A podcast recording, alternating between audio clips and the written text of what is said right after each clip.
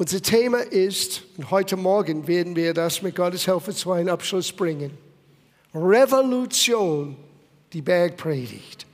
Na, für die, die nicht dabei waren in den vergangenen Wochen, das klingt schon herausfordernd. Revolution, Warum Revolution? Ich dachte, der Bergpredigt war eine ja, nette Geste, eine nette Gedanke. No, es war eine Deklaration, dass eine Revolution ist angebrochen für die ganze Menschheit. Begonnen mit das Volk Israel, begonnen mit denen, die Gott kannten durch den Alten Testament, durch den Alten Bund, durch das Gesetz.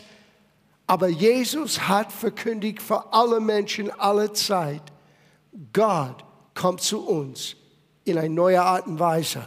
Bisher war das eine Leistungsfähigkeit von jedem Mensch, perfektes Gesetz auszuleben. Aber jetzt kommt Jesus und sagt, für die Barmherzigen, für die gebrochenen Herzen, für die Sanftmütigen, Gott steht zu euch. Und vergesse nicht, Gott wollte immer mit euch zusammen sein, dass er Licht und Salz sind für alle Menschen in aller Welt.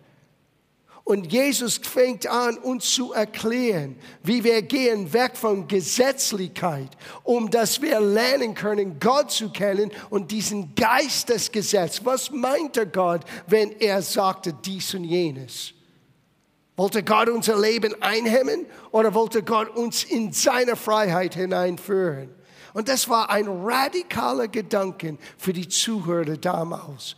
Weil jeder, die da saßen, auf diesem Berg, als Jesus sich hinsetzte und predigte und verkündigte, die haben alle das Gesetz Mose erkannt, die haben alle selber studiert, den Propheten, den Psalmen, und jetzt kommt Jesus und deklariert, etwas Neues ist angebrochen. Und wir haben letzte Woche in Kapitel 7 beendet mit diesen goldenen Regeln. In Vers 12.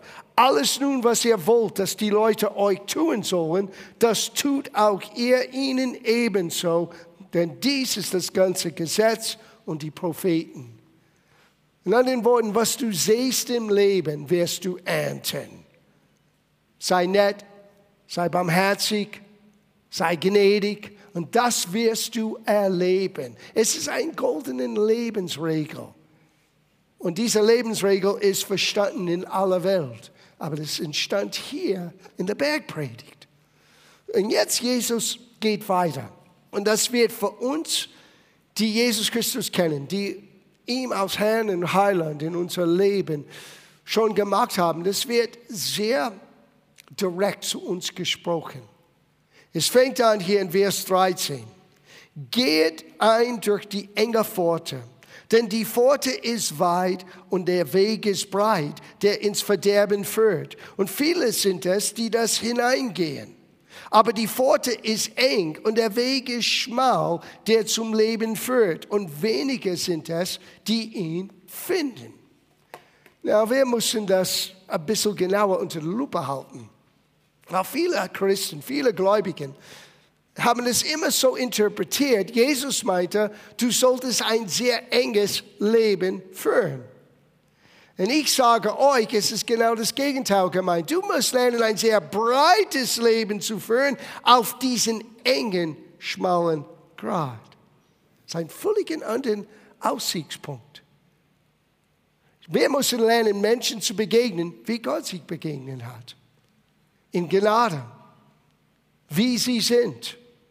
Oftmals, man sieht in der Gemeinde ein sehr kleinkarierter, enger Denkgut. Und wir alle wissen, was richtig und was falsch ist. Und wir sind mehr als bereit, alle zu sagen. Aber vergesse nicht den Kontext. Für die, die dabei waren letzte Woche, das ganze Gedanken hat begonnen mit richte nicht, sonst wirst du gerichtet werden. Und so wir müssen lernen, ein sehr großzügiger, gnädiger, breites Leben. Jesus ist gekommen, uns Leben und Leben in Überfluss zu schenken. Nicht einen klein karierter, gesetzlicher, du darfst das nicht, darfst nicht, denn das darf auch nicht sein. Das ist nicht das Leben, wozu Gott kam, wozu Jesus zum Kreuz ging. Aber du musst wissen, wenn du Gottes Beste in dein Leben hast, es gibt einen Weg und es geht geradeaus. Und dieser Weg ist uns gezeigt in Gottes Wort. Schauen wir etwas an im Sprüche Kapitel 3. Einer meiner Lieblingsversen. Jesus hat gerade gesagt, dass wir diesen enger Pforten finden müssen. Wenige sind es, die ihn finden. Hör, was König Salomo sagte hier in Sprüche Kapitel 3, Vers 13. Wohl dem Mensch, der Weisheit findet, den Menschen, der Verstand bekommt, denn er Erwerb ist besser als Geldererwerb und er Gewinn geht über feines Gold. Sie ist kostbarer als Perlen und alle deine Schätze sind ihr nicht zu vergleichen. In ihrer Rechten ist langes Leben und ihrer Linken Reichtum und Ehre. Ihre Wege sind Lieblinge-Wege und alle ihre Faden Frieden. Sie ist ein Baum des Lebens denen, die sie ergreifen. Und wer sie festhält, ist glücklich zu preisen. Na, Jesus hat begonnen, das ganze Bergpredigt mit glücklich ist der Mensch. Glücklich. Der zerbrochenen Herzen, der geistlich arm ist. Und wir haben das alles erklärt. Was meinte er mit glücklich? Wir können das auf Neudeutsch sagen, happy, froh. Wie kann ich happy sein, froh sein, wenn ich merke, dass ich geistig arm bin? Weil du kannst dann beginnen zu merken, Gott wird dich geistlich reich machen. Du kannst nicht Gottes Helfer empfangen, wenn du weißt noch nicht, dass du Gottes Helfer brauchst. So der Beginn von allem ist zu wissen, ich brauche Gottes Helfer, ich brauche Gottes Gnade. Und hier, der Schreiber redet von Weisheit finden. Na, Weisheit ist, wie wir Gottes Wort umsetzen kann in unser tägliches Leben. Es ist immer ein bisschen Vorausschau, ein Blick nach vorne. Wenn ich so lebe, das ist, was Gott in mein Leben bringt. Auch wenn meine momentane Situation sieht nicht unbedingt so aus, Gott ist noch nicht fertig. Und Gott wird das letzte Wort haben. Und wer diese Weisheit findet, er hat einen Baum des Lebens. Es heißt ein Ort, wo er immer neue Kraft und neue Helfer holen kann. Und habt ihr gemerkt, hier redet Salomo vom Rex der Weisheit und links der Weisheit. Und ich kann euch jetzt im Voraus sagen, die meisten Menschen, sogar die meisten Christen, die gehen weg von diesen engen Straßen, diese engen Pforten, weil sie suchen, was Rex der Weisheit ist. Was ist Rex der Weisheit? Rex ist langes Leben. Der linke Seite ist Reichtum und Ehre. Wenn wir als Christen nur das eine suchen, sei es langes Leben, sei es Reichtum und Ehre, wir werden weg von diesem schmalen Grad, dieses enge Pforte gehen. Wir müssen wissen, solange dass wir Weisheit haben, all das wird zu uns kommen. Wir müssen es nicht nachjagen. Wir müssen nicht in diesen Teufelskreis reinkommen, wo du immer ständig am Nachjagen bist. Weil wenn du Weisheit hast, hast du alles entdeckt, was wirklich zählt im Leben. Und es hilft dir, mit Zuversicht zu leben, wissend, auf diesen engen Pforte zu bleiben, heißt Reichtum, langes Leben, Gottes Helfer, Gottes Gunst, all das wird sichtbar sein in meinem Leben, weil ich bin dort, wo Gott mich haben möchte. So Gott kommt nicht zu einer, weil er so gekleidet ist, weil er so lebt, weil sein Denkweise ist so eng und so eingehemmt und er weiß genau, wenn du einen Schritt weggehst von was ich denke, ist richtig oder falsch, wird Gott dich erreichen. No. Gott wird dich nicht bestrafen. Du bist auf einem großzügigen, breiten Weg, aber du weißt, der Weg für dich ist schmal geradeaus und es ist hier zu finden. Die Bibel nennt es Weisheit. Wie du Gottes Wort nicht nur entdecken kannst, nicht nur Kapitel und Vers zitieren kannst, sondern wie du das ausleben kannst alltäglich. Das ist Weisheit. Es ist das Umsetzung von was wir sehen und erkennen durch Gottes Wort. Und Gott gibt uns den Einzig, wie wir das umsetzen. Und Weisheit ist die Fähigkeit zu sehen, was das hervorbringt in deinem und meinem Leben, bevor es kommt. Ich habe das für mich gelernt, ich kann ruhig schlafen. Habe ich immer alles im Griff? Überhaupt nicht. Aber ich weiß Gott. Er hat das im Griff. Und auch wenn ich ihm selber Probleme verursacht habe, Gott wird mich schützen, Gott wird mich helfen. Ich muss nur mein Herz Gott immer zuwenden. Ich muss immer bereit sein, offen und ehrlich vor ihm zu sein und zu sagen, Gott, helf mir. Helf mir, dran zu bleiben. Ich möchte in Weisheit leben und nicht in Gesetzlichkeit oder Enge oder ich möchte nicht zu den Rechten gehen oder zu den Linken gehen. Ich möchte dich nachjagen, weil Jesus ist eigentlich jetzt unsere Weisheit geworden, sagt das Neue Testament. Sieh, wenn du Weisheit nachjagst, du wirst Jesus nachjagen. Er ist die Weisheit Gottes für uns Menschen. Schau auf ihn, hör, was er zu sagen hat, folge sein Beispiel nach. Und du wirst auf diesen engen Pfad bleiben, aber du wirst lernen, so zu leben, wie Jesus lebte. Und das war das Problem damals. Der religiöse Leiter könnte ihn nicht wirklich nachvollziehen. Wie kann ein Mann Gott aufrichtig leben? Ein sogenannter Prophet ist er, und doch er sitzt mit Menschen, die Sünder und Söldner. Söldner waren die schlimmsten von allem. Er sitzt mit denen, er ist mit denen, er redet mit denen. Sie, Jesus hat ein sehr großen, gnädig, breiten Leben ausgelebt, obwohl er immer auf diesem schmalen Grad blieb. Direkt dort, wo Weisheit ist. Und wir sollten das reflektieren. Sieh, wir können das so lesen. Wenn du so lebst, du könntest sogar, wenn du weggehst von diesem Pfad, du wirst verderben sein. Du wirst deine Rettung verlieren. Das hat er nicht gesagt. Du wirst aber viele unnötige Leiden im Leben erleben, wenn du weg von der Weisheit Gottes gehst. Gott möchte dich beschützen. Gott möchte dich bewahren. Gott hält nichts zurück. Er möchte dich segnen.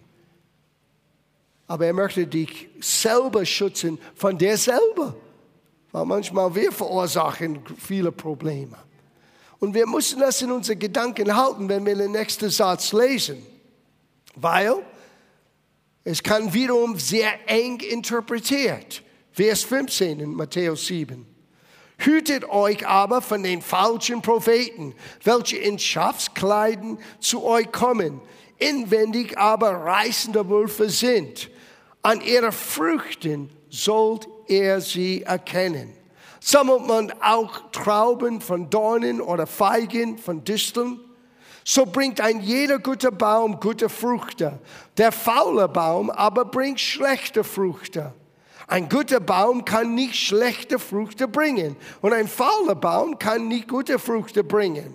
Ein jeder Baum, der nicht gute Frucht bringt, wird abgehauen und ins Feuer geworfen. Darum sollt ihr sie an ihren Früchten erkennen. Na, wir dürfen Menschen nicht richten, aber wir dürfen schon die Frucht anschauen. Und ich gebe euch einen Hinweis. Was ist ein Merkmal von jemandem, der ein guter Beispiel ist. Ein guter Beispiel, damit du erkennen kannst, wer ein guter Prophet oder falschen Prophet ist, ist, wenn Menschen an den Menschen an sich reißt, an seinen Dienst, an seine Salbung, an seine Offenbarung. Pass auf. Wenn aber die Aufmerksamkeit wird immer ab weiter auf Gottes Wort, auf Jesus selber, dann kannst du wissen, aha, hier bin ich auf sicherem Boden. Sieh, wir sind nicht gesandt, Menschen zu, für uns zu gewinnen. Wir wollen Menschen gewinnen für Jesus. Ihr Herzen, ihr Vertrauen. Und das können sie nur tun, wenn sie unser Lebensstil sehen, wenn sie unsere guten Werke erkennen. Und Gott wird verherrlicht sein. So schau die Frucht an. Schau ihr Leben an. Deswegen in der Gemeinde, wenn du das studierst, Paulus hat viel Gewicht gegeben zu was geschieht im privaten Bereich. Wisst ihr, dass eine Voraussetzung für Leidenschaft in der Gemeinde ist, sie haben einen guten Ruf außerhalb der Gemeinde? Ja, warum? Wozu? Weil wie du bist in deinem Alltag bestimmt alles. Wie sagt dein Arbeitskollege über dich? Was sagt dein Chef über dich? Oder deine Mitarbeiter über dich? Wie lebst du außerhalb heiler Welt? Ist wichtiger für Gott, als was wir tun, wenn wir nur beisammen sind. Deswegen hat Paulus gesagt zu Timotheus und zu Titus, junge Pastoren, die mussten Ältesten, Leiterschaft in der Gemeinde einsetzen. Er sagte, du musst treue Menschen aussuchen. Du musst Menschen aussuchen. Schau ihre Familie an. Schau die Beziehung an. Ehemann, Ehefrau. Schau die Kinder an. Was spielt das für eine Rolle? Das ist entscheidend. Weil da wirst du echte Frucht erkennen. Da wirst du sehen, wie ein Mensch entweder liebevoll oder gesetzlich, von oben herab oder dienend. Und was man ist zu Hause, was man ist im Privat, wird irgendwann auch rauskommen. Du kannst vielleicht für eine gewisse Zeit irgendwie ein Show abgeben. Aber wie du dein Leben lebst, wird, es, es wird sich sichtbar und bemerkbar machen. Und so, wir richten Menschen nicht, aber wir müssen schon ein bisschen die Frucht ihres Dienstes, Frucht ihrer Sagen, Frucht ihrer Lebensstil betrachten. Es ist ganz ruhig geworden heute Morgen. Ich kann mit großer Freude sagen, Meana und ich werden nächstes Jahr 40 Jahre verheiratet. 40 Jahre. Und in all den 40 Jahren keine Skandale, nicht, dass ich wusste mindestens. Haben wir unsere Herausforderung gehabt? Oh, zwei Menschen können nicht so eng zusammenleben ohne Reiben. Aber wenn du die Familie, die Kinder, den Auswirkungen von ein Leben, jetzt über 40 Jahren im Dienst, dann musst du fähig sein zu sehen, was sind die Früchte von dem Dienst. Zu oft, wir sind als Christen bereit, jemand nachzujagen, weil das Stadion ist voll. Und was sie sagen, gibt uns eine Gänsehaut. Und ich sage euch, wenn du länger im Dienst bist, du weißt genau, wie du Menschen seelisch bewegen kannst. Es ist sehr gefährlich. Gott kann uns in unsere Seele bewegen. Und manchmal es ist ein Halleluja-Moment und jeder hat Gänsehaut und wir stehen auf und wir schreien einen Jubel, Jubelschrei. Das ist alles in Ordnung. Aber wenn das ist die Frucht meines Dienstes und man sieht keine Veränderung im Menschen, niemand kommt zum Glauben, niemand wird einen, einen Hunger wird entfachtet, um Gott nahe zu kommen, ihn zu kennen das sind die Merkmale, die wir anschauen müssen. Wird den Menschen nahe zu Jesus gebracht? Wird den Menschen ein neuer Hunger gegeben, ihn besser zu kennen? Das ist, was wir brauchen. Und du kannst sehen, und dank sei Gott, es sind viele, viele, viele gute Menschen, Männer und Frauen, die verkündigen und leben, was sie verkündigen. Und sie werden immer auf eins hindeuten, schau auf Jesus, schau auf Jesus. Wir gehen weiter. Und hier ist schon eine heikle Aussage für viele. Nicht jeder, Vers 21, nicht jeder, der zu mir sagt, Herr, Herr, wird in das Himmelreich eingehen, sondern wer den Willen meines Vaters im Himmel tut. Na, bevor du Angst hast, dass du vielleicht noch nicht errettet bist, warte einen Moment. Wir lesen bis zum Ende. Viele werden an jenem Tage zu mir sagen, Herr, Herr, haben wir nicht in deinen Namen geweissagt und in deinen Namen Dämonen ausgetrieben und in deinen Namen viele Taten vollbracht. Und dann werde ich ihnen bezeugen, ich habe euch nie gekannt. Weiche von mir, er Übeltäter. Du sagst, wow, John, wie können wir wissen? Well, ich sage euch, könnte ein bisschen beruhigt sein. Jeder, der den Willen Gottes tut. Was ist der Willen Gottes? Es gibt eine Stelle, wo jemand kam zu Jesus, in Johannes Kapitel 6. Und er sagte und fragte ihn in Vers 28, was Aber was sollen wir dann tun, damit Gott mit uns zufrieden ist? In Worten, wie können wir Gewissheit haben, dass wir wirklich von Gott angenommen sind?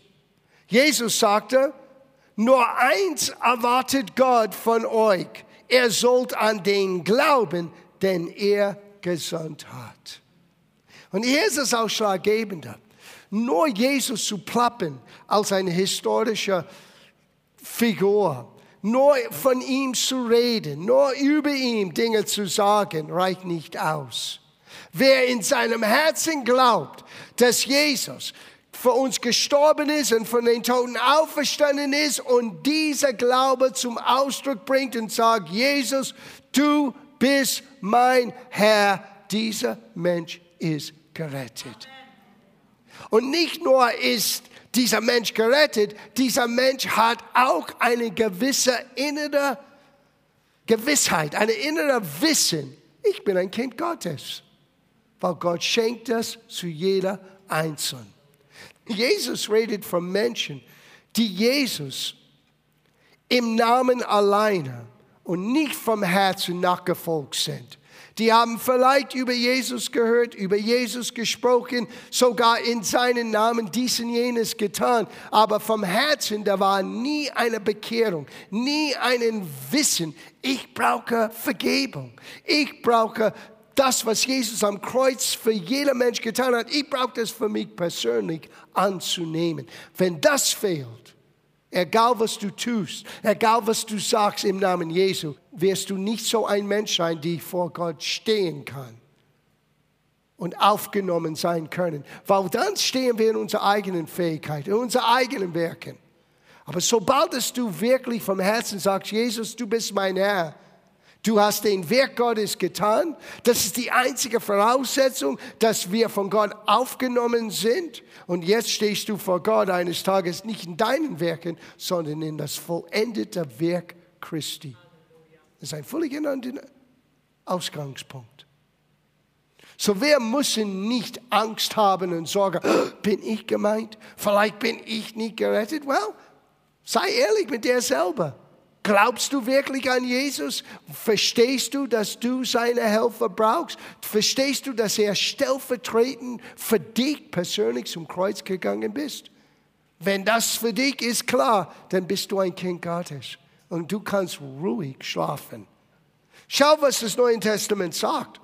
In Römerbrief Kapitel 8, Vers 15.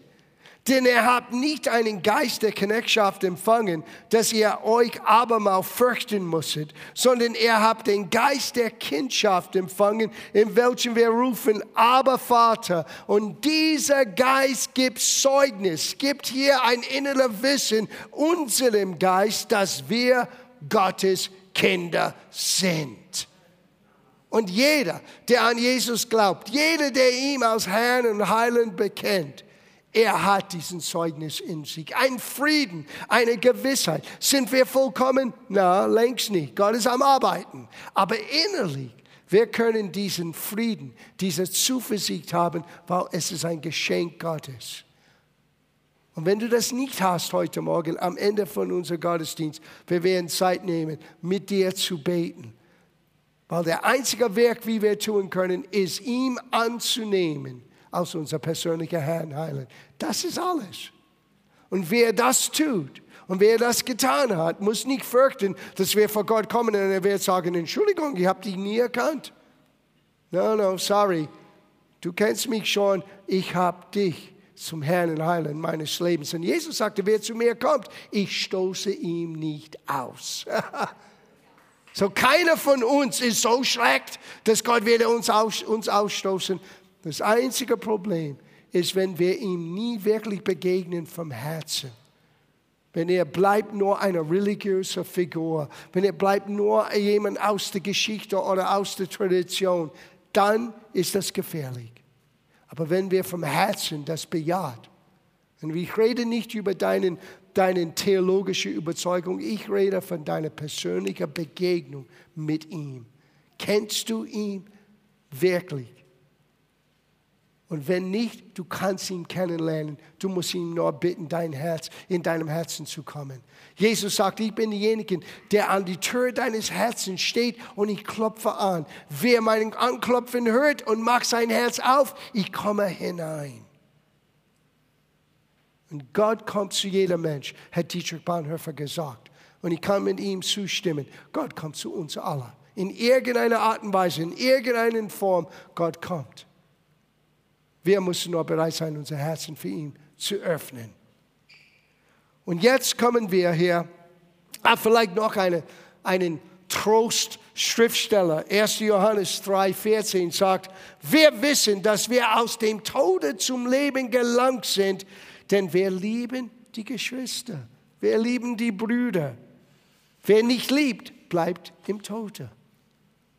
Sieh, du kannst auch sehen, wie gehe ich um mit anderen Christen. Ich weiß, es ist herausfordernd. In einer anderen Stelle, Paulus hat gesagt, wir müssen lernen, einander in Liebe zu ertragen. so ist es manchmal. Aber doch, Gott setzt in uns seine Liebe hinein. Und auch wenn es manchmal schwierig ist, den Umgang miteinander, ich sage euch, Gott hilft uns und Gott, Gott gibt uns diese innere Gewissheit. Wir müssen Dinge regeln. Wir müssen zu, zurückkommen miteinander. Wir müssen lernen, Vergebung auszuüben und, und Vergebung auszusprechen und alles zum Kreuz zu bringen. Das gehört zum Christentum. Sieh, das, das schaffen wir nicht alleine. Wir brauchen Gottes Gnade. Na, Jesus endet den Bergpredigt. Das ist für mich das Wichtigste. Und er sagte, hier ist die Basis für alles, was ich begonnen habe zu sagen. Er hat angefangen in Kapitel 5, Kapitel 6 und jetzt sind wir hier am Ende von Kapitel 7. Und hör, was er sagte. Vers 24. Ein jeder nun, der diese meine Worte hört und sie tut.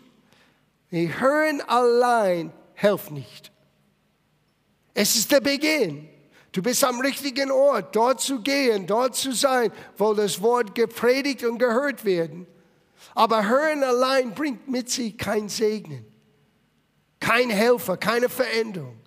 Jesus sagte, wer hört und tut, ist einem klugen Mann zu vergleichen, der sein Haus auf den Felsen baute als nun ein Platzregen fiel und das Wasserströme kamen und die, die Wind wehte und an dieses Haus stießen, fiel es nicht, denn es war auf den Felsen gegründet.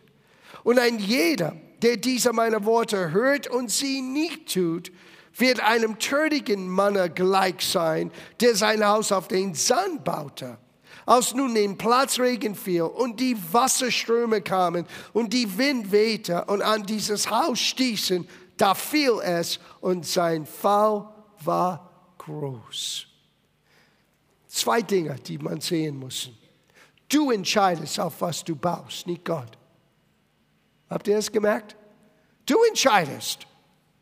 Ob dein Haus oder dein Leben besteht oder nicht, ist in deiner Macht nicht Gottes Macht. Gott gibt dir die Kraft. Aber du musst den Grundsatzentscheidung treffen. Ich bin nicht nur ein Hörer des Wortes, ich möchte lernen, ein Täter des Wortes zu sein. Das ist das eine. Das zweite ist, habt ihr gemerkt, die Stürmer sind gekommen zu beider Gruppen? Sieh, wenn du glaubst, dass du Gott kennt und du bist fest in seinem Wort und du gehst auf diesen schmalen Pfad und du bist auf dem richtigen Weg, ja, warum passiert das in jenes Land? Weil wir leben in einer gefallenen Welt und Jesus hat uns vorgewarnt. Die Stürme werden kommen, die Stürme werden kommen, der Wind wird wehen. Das Entscheidende ist, auf was hast du dein Leben gebaut?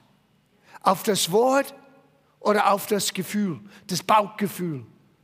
Oder auf der Beziehungsebene. Was ist entscheidend für dein Leben? Nur deine Überlegungen oder das, was Gott schon gesagt hat? Gibst du Gottes Wort Raum, dass es beginnt, dein Leben zu verändern, dein Leben neu zu formen? Weil das ist eigentlich, was Gott sucht. Ein Volk, die bereit sind zu sagen, Gott, wir nehmen dich beim Wort. Lehre uns, zeig uns, wie wir das Wort erkennen können und umsetzen und ausleben können. Und wenn der Sturm kommt, dein Haus wird bestehen, dein Leben wird bestehen. Es ist nicht immer einfach. Und manchmal möchtest du wegrennen, verstehe ich. Aber Gott wird dich auf festen Boden halten, weil du hast ein Fundament unter dein Leben gebaut. Du stehst auf den Fels deines Heils jetzt. Paulus hat das zu einem jungen Pastor gesagt. Und ich schließe ab mit diesen Gedanken. In 2. Timotheusbrief, Kapitel 4, Vers 1. Ich beschwöre dich vor Gott in Christus Jesus, der lebendige und tote richten wird bei seiner Erscheinung und bei seinem Reich. Predige das Wort. Das ist ein Lebensspruch für mich. Nicht, was die Menschen hören wollen. Nicht, was alles von mir erwarten. Nicht das, was Leute bestätigen. Nicht das, was dir ein gutes Gefühl gibt. Predige das Wort. Tritt dafür ein. Es sei gelegen oder ungelegen. Überfördere, tadler, ermahne mit aller Geduld und Belehrung. Denn es wird eine Zeit kommen, da sie die gesunde Lehre nicht ertragen, sondern sich nach ihrer eigenen Lusten Lehre anhäufen werden, weil sie empfindliche Ohren haben oder gekitzelte Ohren haben. Und sie werden ihre Ohren von der Wahrheit abwenden und sich von den Fabeln zuwenden. Du aber bleibe nüchtern. Nüchtern, nicht betrunken. Nicht betrunken mit der neuesten Mode. Charismatischen Kreisen, es gibt immer eine neue Mode. Jetzt ist diese Bewegung, jene Bewegung. Jetzt kommt diese hier hervor und das, jenes hervor. Bleib an das festes Fundament von Gottes Wort. Du bleibst auf diesem schmalen Pfad. Du wirst okay sein. Gott wird dich durch den Sturm des Lebens bringen. Und du wirst auf der anderen Seite stehen und sagen, Halleluja, Gott ist treu. Das letzte Satz in Matthäus, Vers 28. Und es begab sich, als Jesus diese Rede beendet hatte, entsetzte sich das Volk. Du hättest gedacht, wow, Revolution, etwas Neues ist angebrochen. Nein, die waren entsetzt, weil die waren aus ihrer Comfortzone, aus ihrer Bequemlichkeit, aus den Vertrauten weggenommen. Und plötzlich, sie mussten vieles in Frage stellen. Es war keine leichte Rede. Etwas Neues hat begonnen. Entsetzte sich das Volk über seine Lehre, denn er lehrte sie wie einer, der Vollmacht hat und nicht wie ihre Schriftgelehrten. Ihr Lieben, das ist auch ein Kennzeichen von einem wahren Lehrer oder Pastor oder Prophet, einer Verkündiger. Wenn wir verkündigen, wir können mit Vollmacht verkündigen. Nicht, weil wir das gesagt haben, sondern weil das Wort es sagt. Und das hat die Leute schockiert. Jesus hat gesagt, so geht's lang. Und der einzige Grund, warum wir sagen, warum ich sagen kann, so geht's lang, ist, weil hier, du kannst es selber nachforschen. Nimm das nicht nach meinem Wort. Nimm das nicht, weil ich das gesagt habe. Forsche selber darin, was hat Gott gesagt. Es ist nicht genug zu wissen, Gott hat gesagt. Du musst wissen, Gott hat aber auch gesagt. Lass das ganze Ratschluss Gottes für dich das Schatz in deinem Leben sein. Jage es nach, finde diesen Gold, finde diese Juwelen, die in, für uns verborgen sind im Gottes. Nicht weg von uns, für uns. Aber du musst suchen, du musst Mühe geben, wirklich zu erkennen, was die Weisheit Gottes ist. Und Jesus sagt, wenn der Wind kommt, wenn der Sturm kommt, wenn eine schlechte Nachricht kommt, du wirst bestimmt einen dunklen Moment äh, erleben, aber du wirst nicht untergehen. Dein Haus wird diesen Sturm bestehen, weil es ist auf einen festen Felsen gebaut und Jesus selber ist dieser Felsen für uns.